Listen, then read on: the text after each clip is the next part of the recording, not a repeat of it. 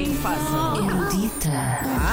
António Costa Santos, muito bom dia, Muito bem-vindo. bom dia. Para já, Olá, amigo. cultura é contigo. A viagem de hoje é para o Porto, onde começa um festival chamado Trengo. Ora, o que é Trengo? Trengo É o uma nosso pessoa- professor Emanuel Silva. uma pessoa algo desajeitada. Aquele violinista que espeta o arco no, nas, No- entre as na- cordas Ah. e depois. Numa das narinas. Isto no que diz respeito ao- ao- às pessoas mais eruditas. Ah, Que viajam é- mais, Vai até portanto. domingo. A organização é da companhia Erva Daninha e centra-se no Parque do Covelo. E vai também pelas ruas e por algumas salas históricas do Porto, o Coliseu, o Rivoli. Está muito na Praça Dom João I. É a oitava edição deste festival que espalha uma cambada de trengos pela Invicta. São 11 espetáculos de circo com malabaristas e acrobatas, não só portugueses, mas também franceses, italianos, espanhóis, suecos, brasileiros e senegalenses. Abre com um espetáculo chamado Monsieur, que é como se diz senhor em francês. Há também o nome de um crepe. O, monsieur, o crepe. De um croque. Sim. Croque. Ah, é um croque. É o croque, Croque monsieur, monsieur. e o croque madame. Mas é um crepe. Não é? É tipo Não, uma, uma uma tosta. Uma espécie Isto também de é cultura erudita, amigos. Ahm, em Lisboa temos uma antestreia de um filme português na esplanada da Cinemateca, quando faltar um quarto para as 10, logo à noite.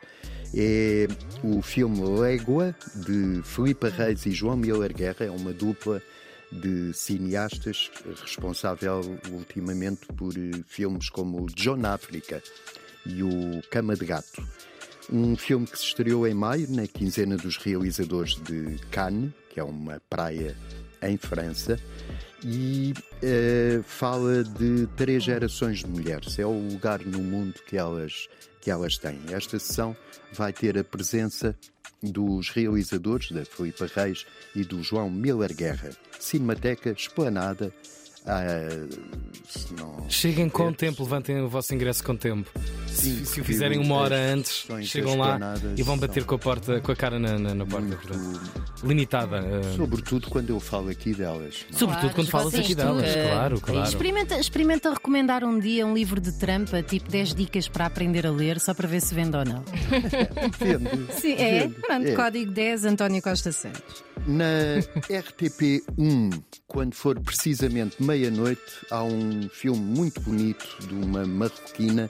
É a segunda longa-metragem dela, chama-se Marianne Touzani, e o filme chama-se O Azul do Caftan. Ganhou o prémio do júri no Festival de Marrakech e foi também premiado pela crítica no Festival de Cannes, de que já falei anteriormente. É a história de um. É uma história de desejo reprimido. A história de um alfaiate, um mestre alfaiate que é ajudado pela mulher na confecção dos caftãs tradicionais na cidade de Salé, no- em Marrocos. Os caftãs são aqueles trajes compridos eh, de uma só peça. Se tiverem duas peças, chamam-se tachita e, nesse caso, usam-se com um cinto largo. Mas os Que caftãs, grau de detalhe.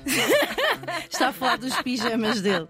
sendo só uma peça, é aquelas eh, vestimentas de mangas compridas e decote pronunciado. São normalmente utilizados ou vestidos por mulheres, mas também há, eh, também há caftãs para o homem. Nesse caso são pretos, não têm bordados nem cores, eh, como se usava antigamente na Mesopotâmia, e chamam-se jalaba. Polícia da moda. No teu tempo, não é? No meu tempo, foi Sim. entre rios. Homem é fenício, pá. É O Azul do Caftan, um filme que recomendo vivamente, é mesmo muito bonito.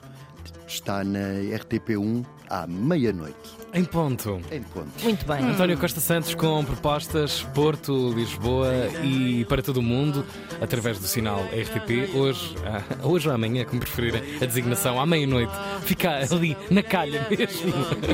É amanhã já, não é? À meia-noite. terça nem a quarta, é mesmo à meia-noite. 7h42, tudo guardado em antena3.rtp.pt. Obrigado, Antonino.